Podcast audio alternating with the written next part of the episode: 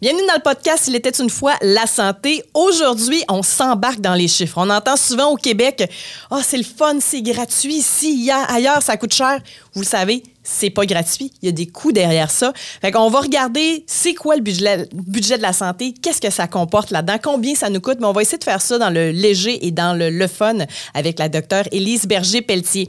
Merci au euh, docteur Steve Bernier, qui est un expert en implants dentaires. C'est le cofondateur de la clinique Maestro du côté de Lévis. Vous avez une dent, plusieurs dents manquantes. Les implants dentaires, c'est la solution pour vous autres. Il fait aussi euh, de l'extraction de dents de sagesse avec ou sans médication sédative. Vous allez être dans un environnement qui va être confortable, rassurant. Vous allez voir, votre santé et votre sécurité, c'est leur priorité. Pour avoir plus d'informations, drstevebernier.com. Disclaimer. Les propos tenus ne peuvent remplacer une consultation médicale et ne peuvent en aucun cas se substituer à l'avis d'un professionnel de la santé. De plus, les histoires présentées dans ce podcast sont fictives, quoique teintées de la réalité du monde médical. Il était une fois la santé avec Véronique Bergeron. Et docteur Élise Berger-Pelletier, urgentologue. Présenté par le docteur Steve Bernier, spécialiste et expert pour la pose de vos implants dentaires. Consultation sans frais 88 835 58 58 ou docteurstevebernier.com. Bienvenue dans le podcast Il était une fois la santé. Docteur Élise Berger-Pelletier, comment tu vas? Ça va bien. J'ai pas beaucoup dormi, par contre. Grosse gardière. Disons que c'est une drôle de journée. D'abord, euh, vous dire pour ceux qui nous regardent pas en visuel, qui sont pas sur YouTube, Élise et moi, on est habillés pareil un matin. On s'est pas parlé. Non. Euh, elle, c'est pour la Sainte-Patrick. Moi, c'est parce que j'aimais ma chemise verte. Ça a aucun bon sens. Mais ça tombe bien, on a la couleur de l'argent sur nous. Exact. On s'attelle sur quelque chose aujourd'hui, puis on n'a jamais eu autant de paperasse pour faire un de nos, euh, nos, podcasts, mais ça fait longtemps que tu l'avais en tête, ça fait longtemps que tu m'as convaincu que ce serait le fun. Aujourd'hui, on s'attarde à l'argent dans le système de santé, c'est carrément ça, là. Oui, on parle de finances et de budget. Puis, euh, on, pourquoi je vous dis qu'on a beaucoup de, papera de paperasse, pardon, c'est qu'il y a beaucoup de chiffres, il y a beaucoup de programmes, il y a beaucoup de rapports, on en a regardé des feuilles, tu as fait des devoirs qui sont exceptionnels, Ellie, ça n'a pas de Moses de bon sens. Moi, j'étais là, puis je faisais juste compléter à côté, là. Mais tout est public. Oui. Tout est public, il faut juste savoir où chercher. Puis euh, ensemble, on va essayer de s'éduquer, oui, sur les, euh, les dépenses, le budget, etc., etc., mais on va aussi s'amuser sur combien ça coûte se faire soigner parce qu'on l'entend souvent ça. Ah, mais c'est le fun au Québec, c'est gratuit. Non, vous n'êtes pas des bénévoles. Es-tu bénévole? Travailles-tu bénévole? Ça m'arrive, mais pas toujours. fait que voilà, il y a beaucoup d'affaires à jaser aujourd'hui. Euh, on va commencer en faisant une espèce de survol de, du budget euh, en santé. Peut-être vous vous dire, puisqu'on entend beaucoup parler des transferts fédéraux en santé, pourquoi le fédéral euh, donne de l'argent pour quelque chose qui est dans le fond d'une juridiction qui est provinciale. Le rôle du Canada, c'est de s'occuper de la la santé en général, du bien-être. Et une des manières de se rendre au bien-être, c'est de donner de l'argent aux provinces et territoires qui, eux, sont en charge des soins de santé. Donc, de prodiguer tout ce qui est nécessaire pour atteindre le fameux bien-être. Je l'ai-tu bien vulgarisé? C'est parfait. En fait, c'est encadré par une grande loi, là, qui est la loi canadienne sur la santé. Euh, cette loi-là a été adoptée, si je ne me trompe pas, au début des années 80. Exact. Mais la loi précédente date de 1957, qui était la loi sur les soins hospitalier. C'est là où on a fait le fameux système public universel canadien. Là. Donc, ça date de la fin des années 50, où la loi disait que tout soin médical et à l'intérieur d'un hôpital devait être gratuit. Hein, parce que je suis d'accord avec Mhm. toi, ce n'est pas gratuit. Puis c'est comme ça que ça a commencé. Puis ensuite de ça, il y a eu une modification en 1982, 84. Puis, donc, c'est ce qui fait. Puis déjà, là, je vous en parle, puis on voit qu'il y a un petit bug en 2023. Ouais. Parce qu'on parle de et on parle de hospitaliers, alors que de plus en plus, on veut sortir les soins des hôpitaux. On veut que tous les professionnels de la santé, on pense aux psychologues, ouais. aux physiothérapeutes, et tout ça n'est pas couvert actuellement, entre autres par le système universel. Fait que déjà là, c'est un petit bug, mais tu as tout à fait raison, ça encadre, le Canada encadre la santé et les provinces par province ont des lois qui appliquent en fait les soins. Ça veut-tu dire que quand j'ai euh, feu la carte soleil, la carte d'assurance maladie, je peux me faire soigner n'importe où au pays? Oui, effectivement. Tant qu'elle est valide, tant qu'elle est, euh, elle a été renouvelée. Puis, tu sais, nous, à l'hôpital, il n'y a pas une semaine où j'ai pas des clients qui viennent de d'autres provinces. Puis, effectivement, là, c'est couvert. C'est que nous, ils font des ententes interprovinciales. On va aller charger, par exemple, le Nouveau-Brunswick. là, C'est une province qu'on voit quand même souvent. Donc, l'hôpital québécois va aller charger l'assurance santé nouveau-brunswickoise pour le patient qui a consulté. Puis, moi, la même chose, comme médecin, je vais facturer la province pour euh, les services que j'ai rendus. D'ailleurs, on va y revenir sur les tarifs, mais c'est une des raisons pourquoi on a accès aux tarifs de Ouais. combien ça coûte d'avoir certains tests, certains examens, euh, d'avoir une hospitalisation, justement à cause de cette entente-là qui a été faite entre, euh, entre les provinces parce qu'ils n'ont pas le choix, ils doivent justifier tout ça. Ça ressemble à quoi le budget de la santé? On sait que dans le, le budget en général de la province du Québec, c'est une bonne part du gâteau, mais c'est de quelle ampleur? C'est une grosse portion. C'est pas tout à fait 50% mais je pense que si on additionnait tous les, les liens avec d'autres programmes, comme je fais par exemple un lien avec la SAAQ, avec la CNESST, qui paie des, quand même des montants faramineux en soins de santé, je pense que ça tourne autour de 50 bo- du budget provincial. Puis ça, c'est quelque chose aussi qui est très drôle dans ma pratique. J'entends souvent genre, je vous paye avec mes impôts, puis je paye des impôts, j'ai le droit d'avoir ce que je veux. Puis Oui. là, je suis comme. T'as mis un R de trop, c'est j'ai le droit. Oui, oui. J'ai pas osé, mais effectivement. Moi, je peux. Mais, mais ceci dit, c'est c'est quand même fascinant la, la perception que certains citoyens ont qu'ils paient pour leurs soins, parce qu'effectivement, on paie des impôts, on paie des taxes, tout le monde. Mm-hmm. Euh, mais ceci dit, concrètement, on on, on, charge pas à la fin d'une visite, ou à- on va le voir là, tantôt, un accouchement. Personne n'a jamais payé son accouchement au Québec depuis Non. plusieurs années. Donc, c'est 50 du budget. En 2022, c'était 54 milliards de dollars. C'est quand même faramineux quand on y pense. Puis, grosso modo, là, quand on parle de 54 milliards, c'est découpé en trois grosses portions. On a la première portion qui est quand même la majorité du budget, qui est le- le- le- l'argent qui est versé au CIS et au CIUS. C'est les CIS, les CIUS, les anciennes régies régionales, c'est ceux qui gèrent tous les établissements de santé dans Oui. une région donnée, c'est ça? Oui. Fait que ça inclut les hôpitaux, les CLSC, les centres jeunesse, les CHSLD. Tout ça est envoyé au CIS et au CIUS. Ensuite de ça, le deuxième, euh, la deuxième portion du budget, c'est des programmes. Ça, il a fallu que je cherche parce que là, programme, je trouvais ça assez large. C'est Ouais. quoi les programmes? Puis, euh, en fait, c'est séparé en deux grandes affaires. Tu vas avoir les programmes de service et les programmes de soutien. Ouais. Programmes de service, là, dites-vous que tout ce qui est, euh, dans le fond, euh, les personnes âgées, leur soutien, la déficience physique, intellectuelle, la santé mentale, les dépendances, etc., etc., c'est tout rentré là-dedans. Puis, entre autres, la santé publique fait partie Exact. de ça. Tandis que les programmes de soutien, on y va dans l'administration, les soutiens aux services, la gestion des, des bâtiments. Fait que j'imagine que les hôpitaux rentrent là-dedans aussi, là, ou pas? Ça doit être probablement d'autres types de bâtiments dont là, j'avoue, je pourrais pas vous faire nécessairement le lien, mais je vous donne un exemple. Vous êtes un aidant naturel, vous avez un enfant qui a une Ouais. déficience intellectuelle ou physique, ben vous allez demander de l'argent dans des programmes spécifiques. Tu sais, quand on parle de programmes, c'est vraiment du soutien, euh, soutien à la personne âgée, Mm-hmm. tu l'as mentionné. Puis il y a d'autres programmes qui sont administrés par le ministère de la Santé et des Services sociaux. Je vous donne un exemple très concret. Les GMF, donc les fameux groupes de médecine de famille, c'est un programme provincial. C'est-à-dire que quand... Ah oui? Oui, donc quand je suis un médecin de famille, je m'associe avec d'autres médecins de famille, puis je dis, moi, je me fais un GMF demain matin, je vais aller demander une subvention, si vous voulez, au ministère de la Santé, qui, lui, en fonction du nombre de visites, du de patients inscrits, va recevoir un budget pour une infirmière. euh, euh, En fait, toutes les pas, ressources humaines qui viennent avec ouais, ça. c'est ça, un- une pharmacienne, une pharmacienne ou un pharmacien, etc., etc. Fait que ça, c'est des programmes, mais c'est dans- c'est de la santé pure, on s'entend. Le dernier, euh, le dernier volet du budget, qui est quand même non négligeable aussi, c'est le budget de la RAMQ. Donc, la RAMQ, qui est un régime d'assurance, donc la fameuse carte Mhm. soleil. Par contre, oui, c'est un régime d'assurance, mais c'est pas comme une assurance santé que vous avez peut-être avec votre employeur ou ce qu'on voit aux États-Unis où il faut présenter sa carte d'assurance Ah, pour pouvoir ouais, ouais. Que l'hôpital puisse facturer donc l'assurance en tant que telle. La régie d'assurance, présentement, ce qu'elle fait grosso modo, c'est payer des honoraires à des professionnels, pas tous. Les médecins, c'est le 80-90 probablement du montant qui est à la RAMQ, mais euh, les honoraires des pharmaciens, par exemple, sont payés par la RAMQ. Puis il y a d'autres, euh, il y a la- euh, tous les programmes aussi, comme mettons la, la dentisterie, tu sais, les enfants, c'est couvert, les optométristes pour les enfants, c'est couvert. C'est toute la RAMQ qui va aller payer ces professionnels de la santé. Fait que c'est trois grosses grosse portion. Je voudrais que la majorité, c'est les CIS et les CIUS parce que depuis la loi euh, 2015, là, la loi 10, la- y- avant, c'était justement c'était les agences, les hôpitaux, tout le monde avait des budgets. Là, ça a tout été centralisé dans les CIS et les CIUS. Ce qui est intéressant, puis je- je- vous savez, je- j'essaie toujours de trouver des solutions dans la vie à notre merveilleux réseau, c'est que les budgets sont historiques. Puis ça, là, c'est majeur. Comme faut comprendre ça. Là. Puis la plupart des gens qui travaillent dans le domaine privé, ça fonctionne pas comme ça. C'est-à-dire que d'année en année, on augmente euh, l'allocation des budgets d'un point de vue historique. Fait que si, mettons, moi, j'administre, je dis n'importe quoi, le, le 6 euh, du Bas-Saint-Laurent. Je Oui. viens du Bas-Saint-Laurent.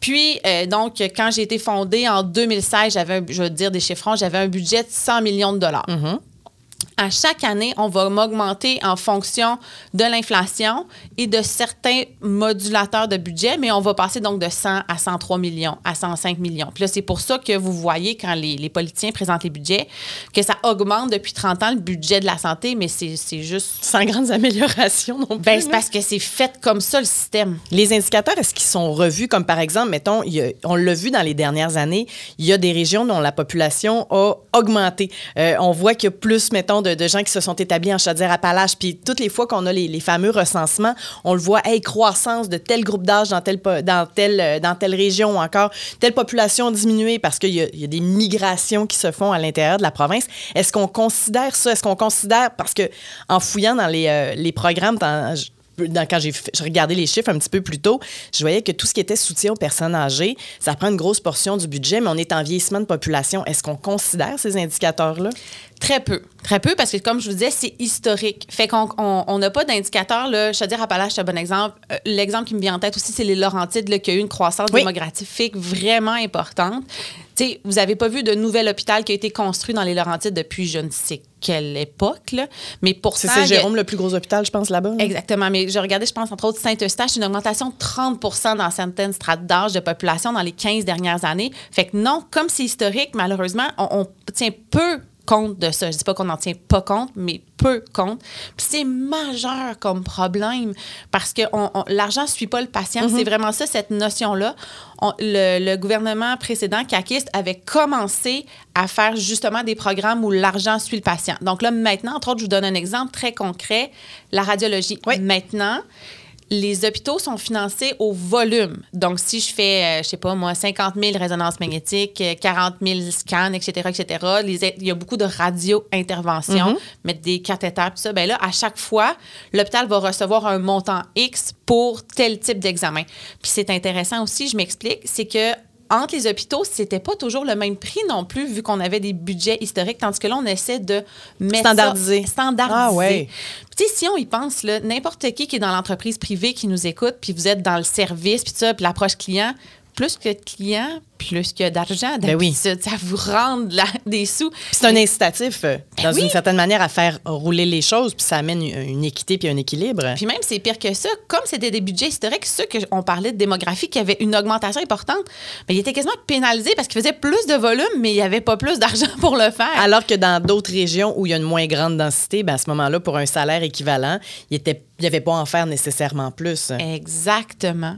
Tu sais, on s'entend que, mettons, dans les milieux ruraux, on sait qu'on n'a pas le choix d'avoir un budget de base. Ouais. Fait qu'on s'entend que par per capita, euh, les îles de la Madeleine, la Côte-Nord versus Montréal, ça coûte plus cher. Mais ça, on vit bien avec ça. Oh, c'est un choix qu'on a fait. normal. Ouais. Exactement. Mais ceci dit, après ça, il y a, il y a, euh, comme je disais, un budget de base pour avoir les soins puis avoir des hôpitaux qui fonctionnent partout au Québec. Mais après ça, bien entendu, il fallait, fallait aller en fonction du volume parce que sinon, on n'y arrivera pas. Mais on commence. Les durées de séjour hospitalière, tu sais, j'en parle souvent dans mes chroniques à la radio. Mm-hmm. On ne mesure pas combien de temps un patient reste à l'hôpital, puis on ne mesure pas l'efficience. Sais, mettons, là, dans un hôpital, on dirait, ben écoute, si euh, t'as pas, faut être sécuritaire, donc il n'y a pas plus de mortalité, morbidité, puis tu hospitalises tes patients moins longtemps parce que tu es capable de faire des suivis à domicile, ben, on va te donner un boni, par exemple. Ça, ça n'existe pas. Là. Ça, je parle de pays de licorne actuellement, mais on le sait, ailleurs dans le monde, ça fonctionne comme ça. Aux États-Unis, c'est un système complètement différent. Ouais, on, donc on entend souvent le comparer. aux États-Unis, mais ça ça n'a pas de rapport. C'est pas, c'est comparer des, des pommes puis des oranges. Là, c'est pas la même manière de fonctionner. Exactement, parce que tout est basé sur un système qui est privé. Fait que même les hôpitaux qui sont publics, donc financés par l'État aux. États-Unis, sont un peu sur le même modèle qu'un hôpital qui est privé. Fait qu'il faut vraiment pas. J'avoue que tu as raison, là, c'est- on est, nos voisins. Fait qu'on a tendance à se comparer avec eux, mais c'est pas le même modèle. Puis per capita, on le sait, les États-Unis, quand on regarde l'OMS, puis tout ça, c'est le double et le triple de budget per capita versus le Canada ou d'autres pays européens comparables. C'est impressionnant. Donc là, on est en train de faire certains changements. Ouais. Est-ce que vraiment il y aura des améliorations? Mais il y a sûrement d'autres manières aussi, là, de- en fait, d'autres irritants. Puis je, je voyais dans tes notes, entre autres, que de la manière dont on fonctionne, un budget d'une année doit être dépensé au complet. Moi, j'ai déjà travaillé au gouvernement au début de ma carrière, dans la vingtaine, dans un ministère qui n'a rien à voir avec le ministère de la Santé. Et la consigne, dans, mettons, les derniers mois avant la fin de l'année financière, c'est il reste des sous on dépense, peu importe c'est quoi. Puis n'importe quelle compagnie qui donne des services au gouvernement ou qui fournit du matériel au gouvernement se rend bien compte que les achats d'imprimantes, de ci, de ça, ils se font tous en fin d'année. Puis alors qu'on pourrait simplement dire, hey, ça, là, on va le reporter sur l'année suivante puis penser à un projet sur le sens du monde. En tout cas, moi, c'est toujours comme ça que j'ai vu ça. Ou encore, on parlait de. de de- d'encourager à euh, économiser. Ça aussi, là, ça pourrait être une belle manière de faire les choses. Santé, c'est la même affaire. Là. Tous les programmes, ben, en fait, je veux pas dire le mot programme, mais tout ce qui est gouvernemental, donc ministère de la Santé, euh, les autres ministères, euh, puis les hôpitaux, donc c'est tout sur le même modèle. On, re- on- on regarde trimestriellement combien il y a d'argent, puis là, souvent, au troisième trimestre, on est comme, oh, il nous reste des fonds, vite, on, là, on part des projets, évidemment, il faut que ce soit des achats, qui, comme tu dis souvent, c'est du matériel ou des choses comme ça. Fait que ça aussi, c'est pas logique. Parce qu'on regarde pas, mettons, tu sais, si, mettons, on a un- un- une ligne dans notre budget où on est toujours euh, under, on dépense plus, ben, c'est probablement qu'il est sous-financé versus un qui nous reste toujours des fonds. Mais là, des fois, on va le dépenser, ce fonds-là, juste pour qu'on puisse ravoir le Parce que pourquoi on fait ça? Pourquoi les gens font ça dans le système public?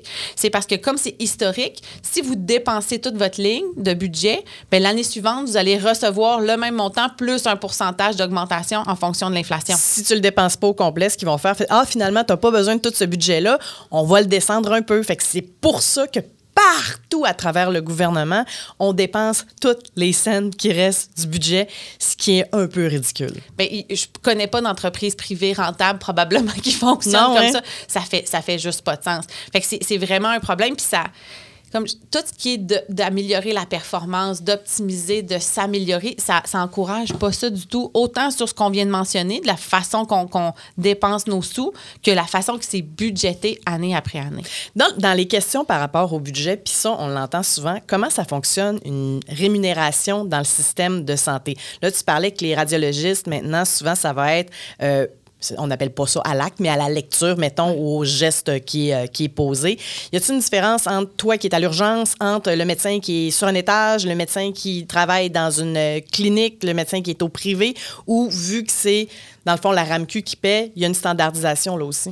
Oui, dans le fond, quand je te parlais que maintenant, l'argent suit le patient, c'est vraiment pour le volet hospitalier. Donc, l'hôpital paye l'équipement, le salaire de tous les professionnels de la santé, sauf les docteurs, euh, puis euh, les médicaments, etc., etc., de la période que vous allez être à l'hôpital.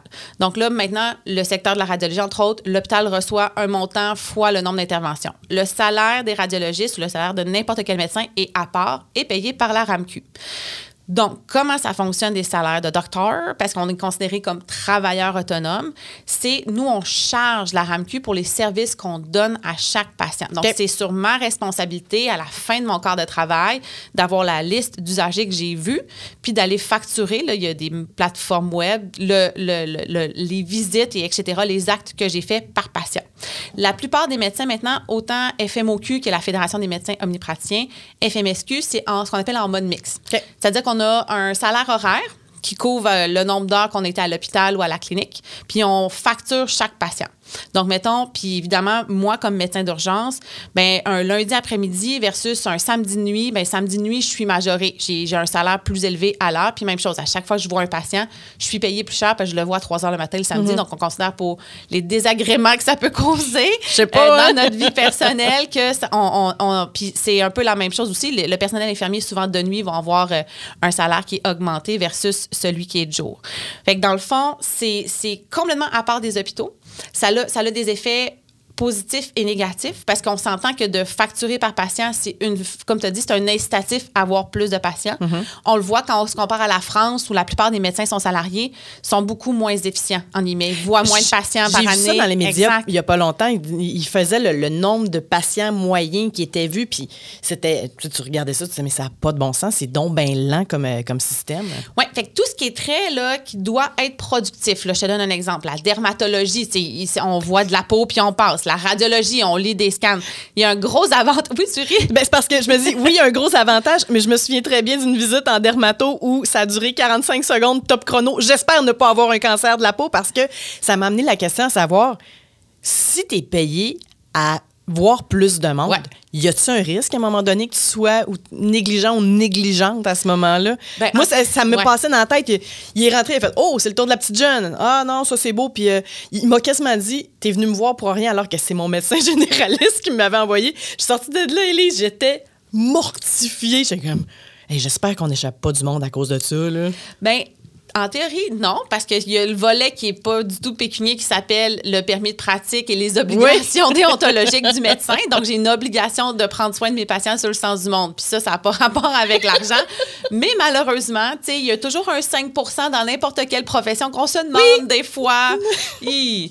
Mais c'est le danger. Quand tu es payé à l'acte, ben, si tu veux faire plus d'actes, tu vas donc prendre moins de temps par patient. Fait qu'entre autres, on a vu dans les dernières années tout le volet de la Fédération des médecins omnipraticiens, le fameux débat sur la capitation. Oui. C'est-à-dire qu'on va payer par euh, patient inscrit dans une clinique, puis pas à l'acte pour éviter. Puis là, ça a changé un peu, mais avant la télémédecine où les médecins pouvaient facturer un, un appel ou une visio, euh, ben là, on était obligé d'aller au bureau pour avoir un renouvellement de prescription, quelque chose comme ça. Puis là, ça engendrait des délais vraiment oui. importants, mais le médecin voulait être payé pour quelque chose d'aussi simple que renouveler une ordonnance. Fait que ça là, c'est pour, puis ça là, c'est contre, je dirais, mais quand même, c'est, je pense que c'est différent d'une pratique à l'autre. Un autre exemple, la psychiatrie, ben ça peut pas prendre cinq minutes comme Mon un Dieu, non. dermatologue, tu comprends?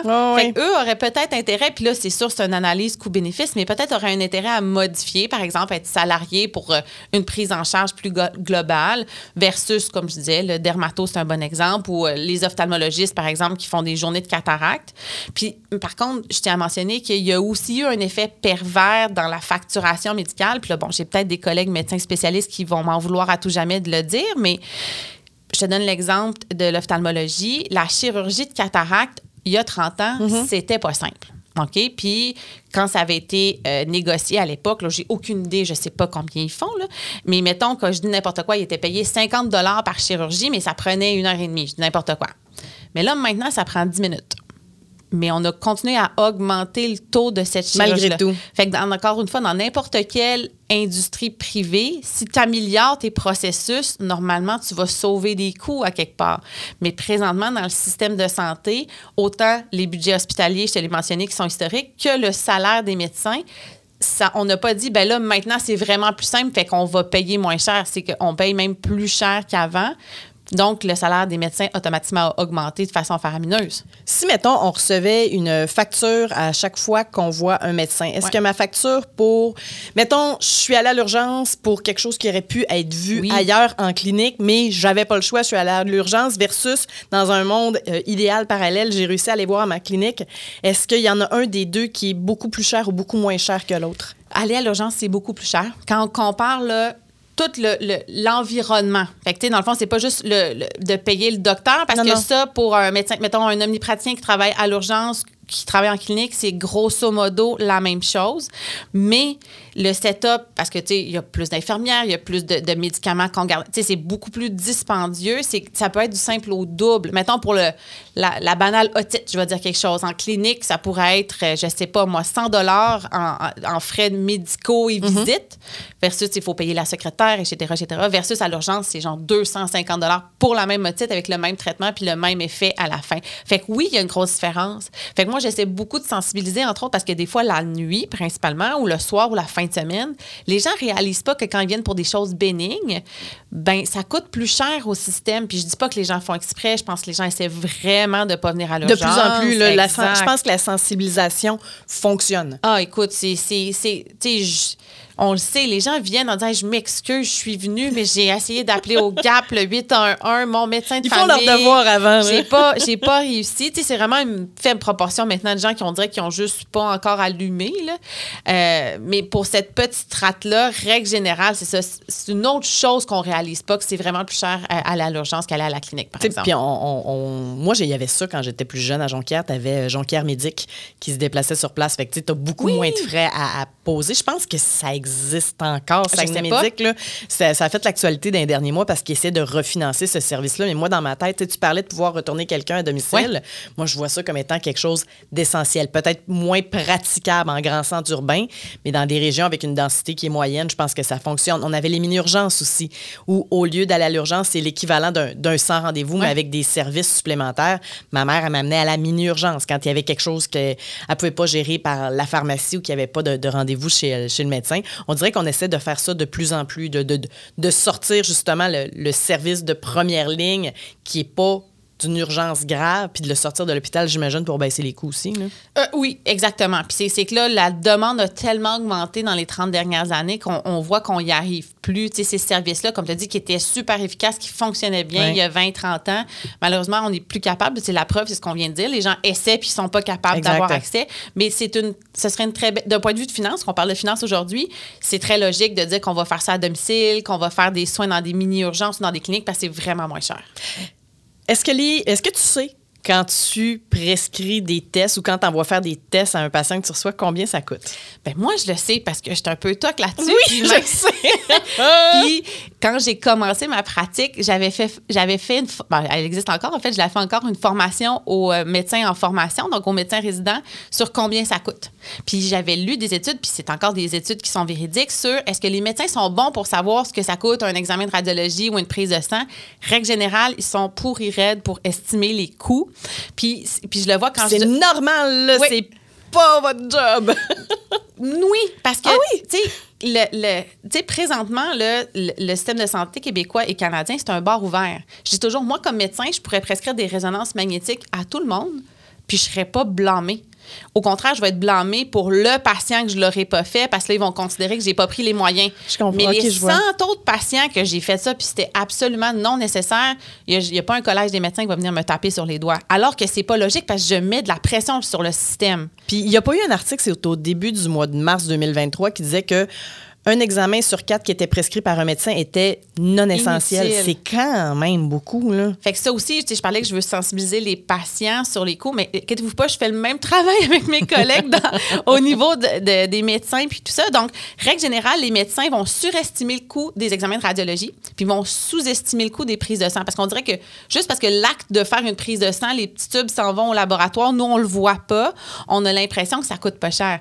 Mais, mais c'est fascinant. là. Entre autres, puis il y a un une entité, un organisme à but non lucratif qui s'appelle Choosing Wisely, euh, qui s'est euh, soigné avec soin, si je me souviens bien en français, qui est un organisme mondial qui essaie de sensibiliser à la pertinence des soins. Fait que nous, puis chaque spécialité a ça. Je vais te donner un exemple très concret. Si en psychiatrie, quand les patients arrivent en psychose ou complètement désorganisés, puis là, on comprend pas trop ce qui se passe, les psychiatres ont l'habitude de prescrire ce qu'on appelle un drogue de rue urinaire. C'est-à-dire, c'est un échantillon d'urine, puis là, on va aller mesurer s'il y a des drogues dans l'urine.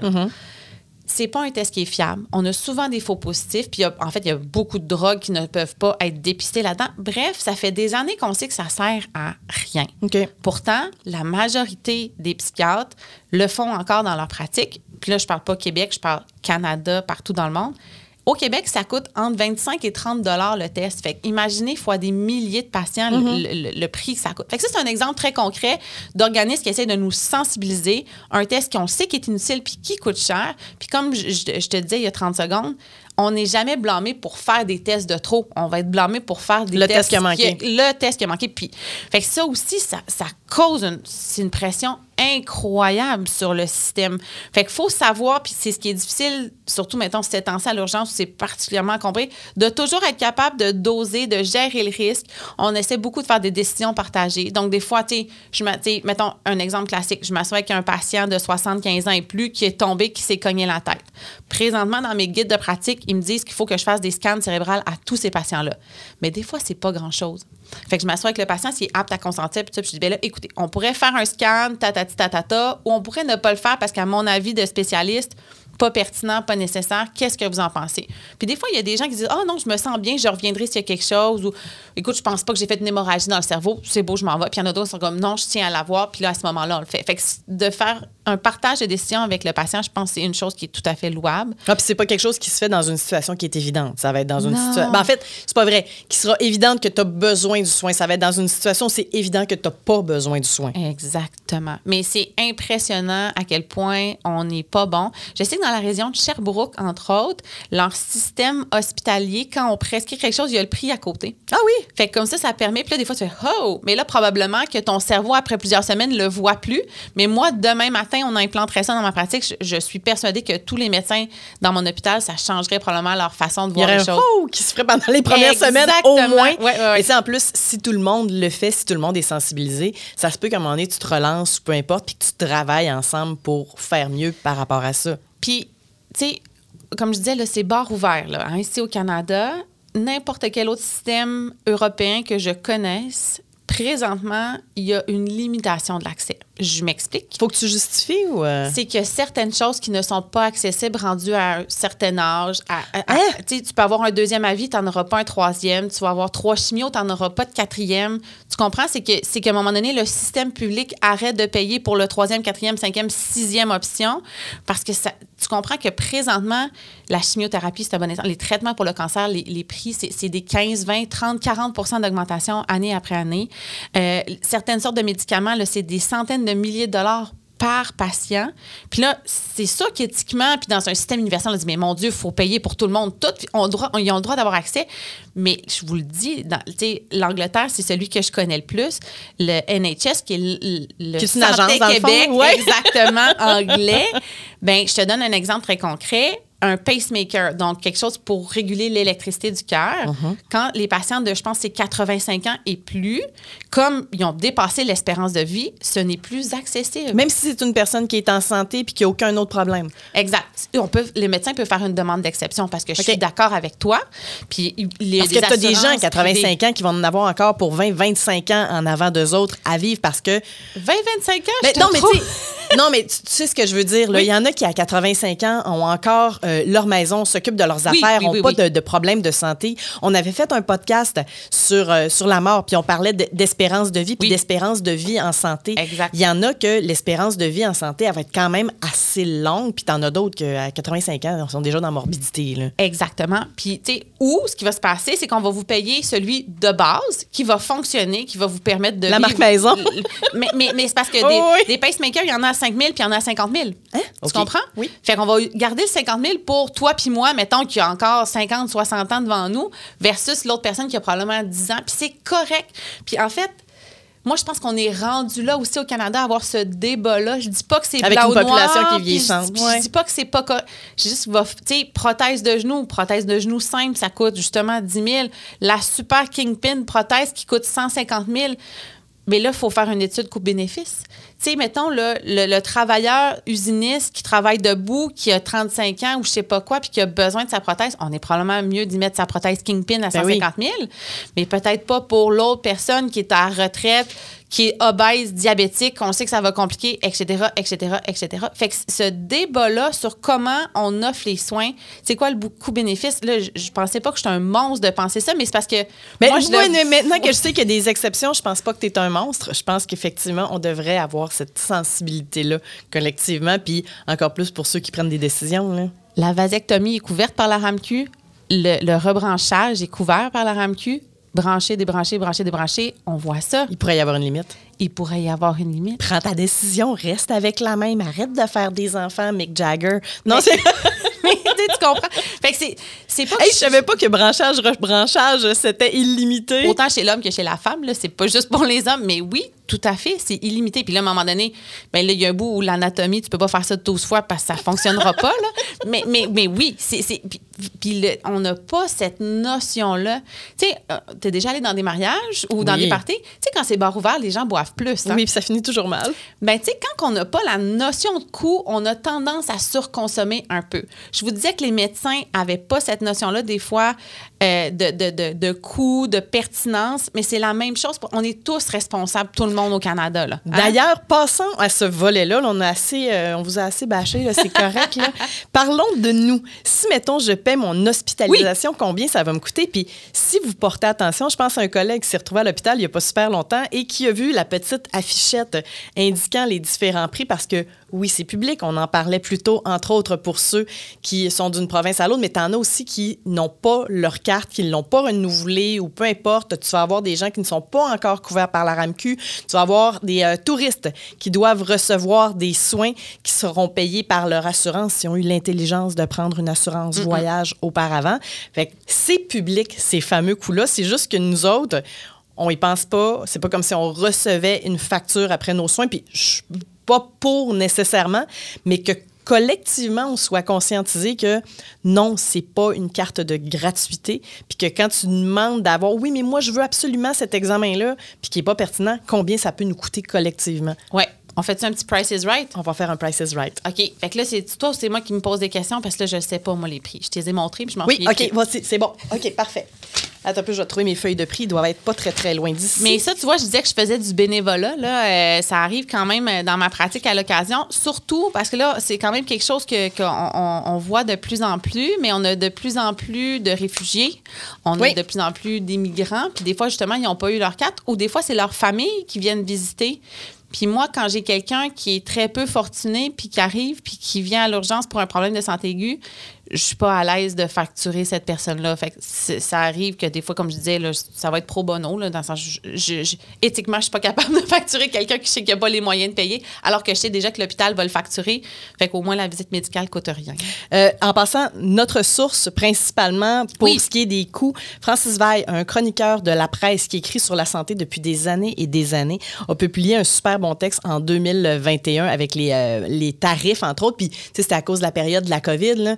Euh, on essayait de sensibiliser les gens à, mettons, combien ça coûte une journée aux soins intensifs. Puis, mettons, quelqu'un qui va te voir à l'urgence sans. Puis, en passant, tous ces coûts-là, là, ça exclut euh, le montant qui va être payé au médecin. Une personne qui se présente à l'urgence et qui a une première visite, combien ça peut coûter? Ben nous, je pense, là, puis dans la plupart des milieux que je connais, on facture, c'est 600 dollars pour ouvrir le dossier, puis la, la- la- les soins de base, je pense. Fait que je dirais ça à peu près. Ça? Le- la, la base, puis ça, c'est l'entente interprovince, on est à 322 par Ah, visite. Et là, par la suite, on va ajouter, si ça prend une radiographie, c'est un C'est ça. 143 supplémentaire. S'il y a des médicaments qui doivent être administrés, ça s'ajoute. C'est l'équivalent de, de, prendre un forfait de câble de base, puis d'ajouter ensuite de ça avec les chaînes en particulier que tu veux euh, avoir. Euh, si on parle d'un test d'imagerie par résonance magnétique, combien ça coûte? Là, ça, écoute, j'ai des. Parce qu'il y a beaucoup de patients qui viennent pour avoir la prescription puis qui vont au privé après. Puis on me disait que c'était entre 500 puis 750 dollars, quelque chose comme ça. T'es bonne, c'est 616 dollars. Puis encore là, ça peut varier euh, quelque peu. Une hémodialyse, ça, c'est quelqu'un qui a besoin de faire nettoyer son sang, peu Oui, importe ça, la quand raison. les reins fonctionnent plus. Exact. Donc, c'est c'est des gens gravement malades, euh, donc qui ont plus de reins. Des fois, c'est le diabète, l'insuffisance rénale de toute cause. Puis des fois, c'est des... En fait, nous, on a ça aussi en toxicologie. On a des médicaments que les gens prennent des intoxications volontaires dans des tentatives de suicide. Hey, comment ça coûte, des Hey, ça, c'est ça doit être vraiment cher. 524, mais ça inclut les honoraires du médecin. 524 dollars? Exactement. une fois. Une fois. Mais il faut savoir que la plupart des gens qui sont hémodialysés, c'est trois fois par semaine. Fait qu'imagine dans une année. Parlons des accouchements. Un accouchement, t'as pas le choix de le faire. Oui. Euh, tu peux pas dire, ah, pas aujourd'hui. Non, pas aujourd'hui. Pareil comme euh, quelqu'un qui se présente qui n'est pas assuré, tu ne peux pas ne pas faire. Tu peux donner la facture, mais ça ne veut pas dire que la facture va être payée Puis l'accouchement n'inclut pas dans ce cas-ci les, euh, les honoraires du médecin. Un accouchement de base sans complications. Ça, je partais pour Accoucher dire- comme une chatte. Oui, le, le pas de césarienne, pour- écoute, ça doit être. euh, c'est un séjour de 24-48 heures, je sais pas, 2000, 3000? C'est pour l'accouchement de base, c'est 919 OK. de dollars. Mais en plus de ça, tu vas avoir effectivement les frais de chambre, les ci, Oui, les c'est ça, qui est quand même qui va s'ajouter euh, par la suite. D'ailleurs, euh, dans une chambre commune normale, ça coûte, selon le texte de Francis Veil, 1370 dollars au Québec pour une journée. Fait que là, donc, j'étais proche avec mon 2000. T'étais proche. Ah, Aux soins intensifs, ah, ça, c'est une fortune. on monte à 3 775 C'est une moyenne des 27 centres de services de santé situés aux quatre coins euh, du Québec. C'est quand même important. Puis, juste pour faire un aparté, les soins intensifs ne sont pas tous égaux. Non. Mettons, moi, dans mon- ma petite patrie Notre-Dame-du-Lac, il y en avait des lits de soins intensifs. C'est pour les cas qui sont instables, mais relativement stables parce que c'est des soins de base. Mais mettons, au CHUM ou à l'Hôtel-Dieu de Québec, où on a les, justement l'hémodialyse, les soins de pointe, c'est 10 à 15 000 par jour. Là, je vous parle. Ça n'a pas de bon sens. C'est des chiffres qui sont. Fait qu'imagine, tu serais hospitalisé. Oh oui. Imagine, tu sors deux semaines, ça te coûte 100 000 là. C'est carrément ça parce que ce qu'on dit, là, on a les tarifs qui sont interprovinciaux. C'est une entente avec les provinces. Oui. C'est une faveur, entre guillemets. Par contre, un voyageur étranger qui n'aurait pas pris l'assurance voyage, vous partez en voyage bientôt, vérifiez donc avec votre Bon, ouais. assurance de job, avec votre carte de crédit, qu'est-ce qui est couvert parce que vous voulez pas repartir avec une facture. Un voyageur qui passerait deux semaines aux soins intensifs après un accident devrait payer quelque 160 000 C'est un genre de 200% plus cher pour euh, ces, euh, ces personnes-là. Fait que, tu sais, faut penser à ces affaires. Mais sans farce, là, si ça vous intéresse, le texte est tellement bon. Là. Puis on y va, là, euh, mettons tomodensitométrie, ce qu'au Québec, euh, Oui, à- le- au Saguenay, on appelle un taco. Là. Oui, Québec, c'est taco, scan ailleurs. 669 Une radiographie, 143 De la radiothérapie à chaque visite de radiothérapie, 566 Une intervention d'un jour, tu sais, souvent on se dit, ah, c'est une petite affaire, c'est pas long. C'est au-dessus de 1000 dollars pour la plus euh, faible en importance de tout le lot. Et ça peut monter jusqu'à presque 15 000 puis on pense pas à ces affaires-là. Fait non, moi, sans farce, là, de regarder les chiffres, de savoir combien ça coûte, j'ai franchement fait un saut. Encore là, il va y avoir une différence entre si votre radiographie est faite dans une clinique à l'extérieur du centre médical ou si votre radiographie est faite à l'hôpital, parce que les frais vont être plus élevés quand tu vas arriver dans un hôpital que dans une, une clinique à cause du bâtiment, à cause du personnel, à cause d'un d'affaires. Puis là, tu vas arriver en plus de ça avec quelque chose qu'on a vu apparaître dans la dernière décennie, les cliniques privées, qui eux autres aussi ont une facturation qui va être différente. Ben oui. Puis tu sais, ça veut pas dire quand on en parle là aujourd'hui qu'il faut pas consulter puis puis mais c'est juste pour sensibiliser un du prix que ça coûte, puis deux, c'est aussi justement quand ouais mais moi je veux ce test là, puis moi je veux cette prise de sang là, puis là le J'ai lu sur Internet que j'avais telle chose, je ça. veux avoir l'examen pour me le démontrer. le, le- le spécialiste de la santé devant vous, là, tu sais, bon, moi, je suis un médecin, mais ça peut être un physio. ça peut- Puis il vous dit, Hum, je suis pas sûre c'est pertinent. Tu sais, on a aussi cette notion-là, quand même, même si je vous disais que c'est un peu tout croche, là, on a quand même cette notion-là d'essayer d'éviter des coûts futiles. Fait que c'est c'est ça, tu sais. Puis, puis je te dis qu'il va falloir avoir le débat à un moment donné, mais ça aussi, quand la personne exige quelque chose, qu'il y a un ou deux professionnels de la santé qui considèrent que ce n'est pas pertinent, ben la personne le veut, ben Paye paye-le. pour.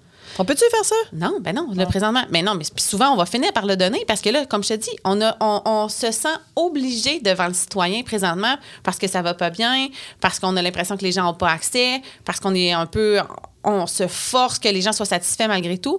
Moi, c'est rare que je vais dire non. Là. Le, le- le meilleur exemple, c'est, mettons, la radiographie de la cheville ou du genou pour quelqu'un qui a une entorse, puis que je sais en l'examinant qu'il n'y a pas besoin de radiographie. 99% des gens viennent à l'urgence pensant avoir une radiographie. Je le comprends.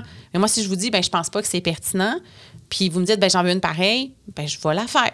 Là, présentement, je m'obstine plus. J'ai arrêté de faire ça. J'ai pris du temps pour expliquer beaucoup en début de pratique, mais là, présentement, je le fais plus. T'as as comme lâché prise là-dessus. Puis l'autre côté sombre de ça, de, de- de faire passer trop de tests, on le sait que dans certaines spécialités, ça devient éternel pour se rendre là parce qu'il y a des problèmes de main-d'œuvre, parce qu'il y a des cas plus urgents, des fois qui, sans dire qu'ils doivent attendre, mais ils se retrouvent un petit peu décalés parce que quelqu'un d'autre veut cet examen-là plus qu'en- a besoin, ça ralentit le système en plus de ça.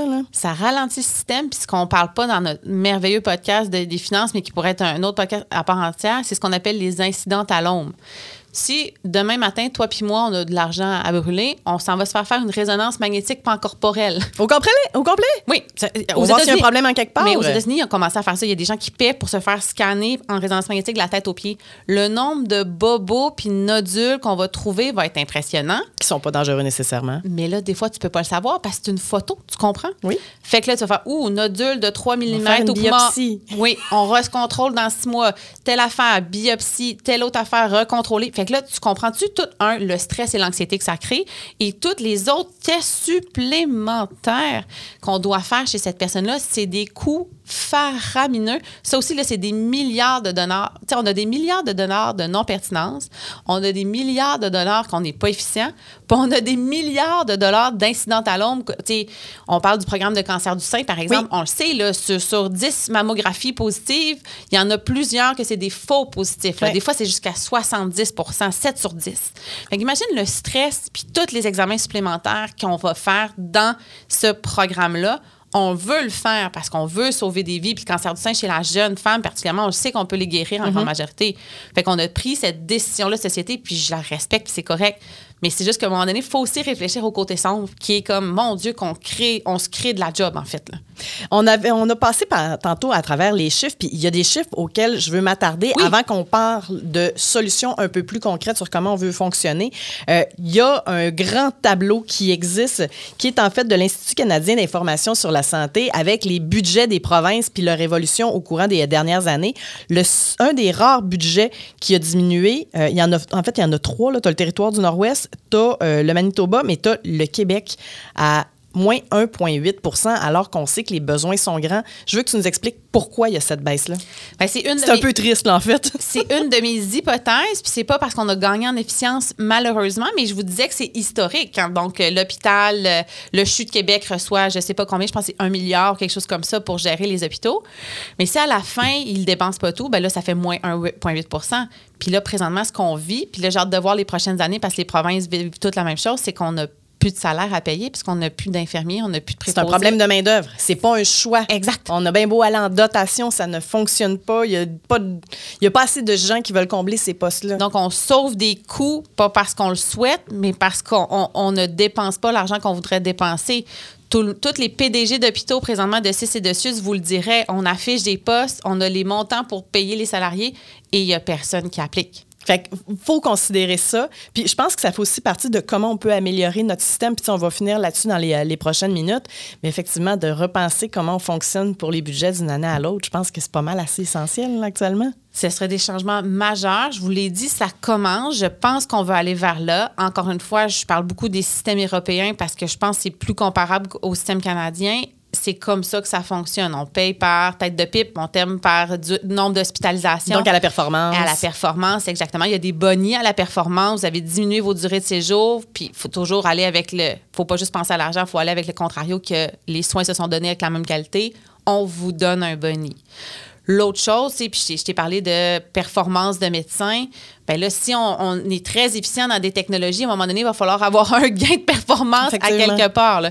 Fait que ça aussi, ça fait partie des solutions. L'autre chose, c'est qu'on mesure peu au Québec. Là, on entend beaucoup le ministre Dubé qui veut donc des tableaux de bord puis tout ça. Mais On ça, les met sur Internet, vous Oui. allez voir les améliorations. Puis est-ce qu'on a les bons indicateurs? Est-ce qu'on en a suffisamment? Exactement. Puis ça, ça fait partie des choses que si on veut s'améliorer, il faut un temps soit peu mesurer. Le danger, c'est de mesurer les mauvaises choses. Puis les gens qui veulent pas mesurer, c'est qu'ils pensent que tous les indicateurs sont pas bons. Mais il y en a des bons indicateurs. Puis tout, encore une fois, même si c'est pas que je suis pour le privé ou quoi que ce soit, ne vous méprenez pas. C'est juste que n'importe quelle entreprise qui est axée sur la performance va mesurer des choses. C'est normal, tout le monde fait ça. Fait que ça aussi, effectivement, ça va nous aider à s'améliorer comme système. Tu as parlé aussi des coûts-bénéfices. Il faut mieux, peut-être mieux choisir comment, à partir de certaines tranches d'âge, on utilise les soins, les tests, les prothèses qu'on va, euh, qu'on va proposer ou qu'on va utiliser. Ça aussi, ça peut rentrer dans notre grande réflexion. Tous les volets de technologie, parce que tu sais que j'aime beaucoup l'intelligence Oui. artificielle. Euh, sais, des fois, d'investir dans une technologie pour la gestion va être très dispendieux, mais après ça, le coût va être très, très, très, va être amorti et va améliorer beaucoup le système. Malheureusement, la santé, mais malheureusement, et comme tous les systèmes publics, on est toujours au plus bas missionnaire. Ah oui? Alors. On n'a jamais remarqué, surtout pas en 2023. Fait puis ça, c'est un problème parce que des fois, ça vaudrait la peine de payer un peu plus cher parce qu'on sait que ça va être une technologie qui va être plus durable, mais que ça aussi. Gagner dans le temps, ça peut valoir la peine. Exactement, ça pourrait être. Finalement, on gagnerait à la fin. On, on sauverait des sous, même si sur le coup, ça coûte un peu plus cher. Puis sortir la santé du gouvernement puis d'en faire une agence, qu'est-ce que tu en penses? Écoute. Parce que tu parlais du NHS qui est le modèle euh, du côté du Royaume-Uni, dans le fond, du côté britannique. Est-ce que c'est quelque chose qui est viable? On sait que c'est dans les plans du gouvernement actuel ou euh, est-ce qu'on va encore s'embourber dans autre chose? Personnellement, mon opinion est, je pense que c'est favorable parce que vous le voyez dans les médias, les politiciens, évidemment, ne pensent pas de la même façon, encore une fois, qu'un gestionnaire d'une entreprise ou quelque chose comme ça, parce que eux, leur objectif, c'est d'être réélus dans, quatre, ans. Ben oui. Donc, on est dans le court terme, puis on est très sensible à l'opinion publique, à des groupes de pression. Euh, il y a des décisions qui se sont prises que je, je, ne comprenais pas, encore une fois, le principe du coût-bénéfice. On a donné des programmes pour, pour 50 personnes qui ont coûté 8 millions, puis comme, OK, mais avec ces 8 millions-là, j'aurais pu soigner, genre, trois villages au complet de personnes âgées. On, voulait-tu vraiment ça? Ou on voulait bien paraître. Ou on voulait bien paraître. Puis je dis pas que ces 50 personnes-là ne souffraient pas, c'est pas ce que je dis, là, on s'entend. Mais c'est juste que la responsabilité pour moi d'un gestionnaire de système, c'est de penser au bien-être commun, au bien-être de la plus grande proportion de population. C'est quoi notre accès de base qu'on veut pour notre population au Québec? Puis tout ça, c'est difficile quand tu es en politique. Puis c'est pas que je. je, je je pense que c'est une job vraiment tough, la politique, mais je pense que d'un point de vue de longévité de système, je suis pas sûre que c'est la meilleure façon de le faire. Fait que puis je vais regarder le NHS, on a Hong Kong, il y a d'autres systèmes qui sont comme ça avec des agences nationales, puis je pense qu'ils sont plus performants que nous. Élise, c'était fantastique. Je m'attendais à quelque chose de ah! hyper aride. Puis finalement, on a eu du fun. Puis si vous écoutez ce podcast-là, portez attention quand vous allez subir un examen ou quoi que ce soit. vous allez voir probablement les, petits coups à côté. Puis je pense qu'en général, la population euh, est consciente puis en demande pas trop. Mais euh, ça nous permet de mieux comprendre notre système de santé. Tout à fait, j'espère. C'est une autre facette qui était un peu obscure, mais qu'on a essayé d'éclaircir. Hein, encore une fois. Et qu'on est vulgaire. Merci, Élise. Merci, Véro. Comme on dit, on va se coucher moins niaiseux. Soyez là la semaine prochaine pour une nouvelle édition d'Il était une fois la santé. Présenté par le docteur Steve Bernier qui vous offre l'extraction de vos dents de sagesse dans un environnement chaleureux et sécuritaire. Visitez docteurstevebernier.com.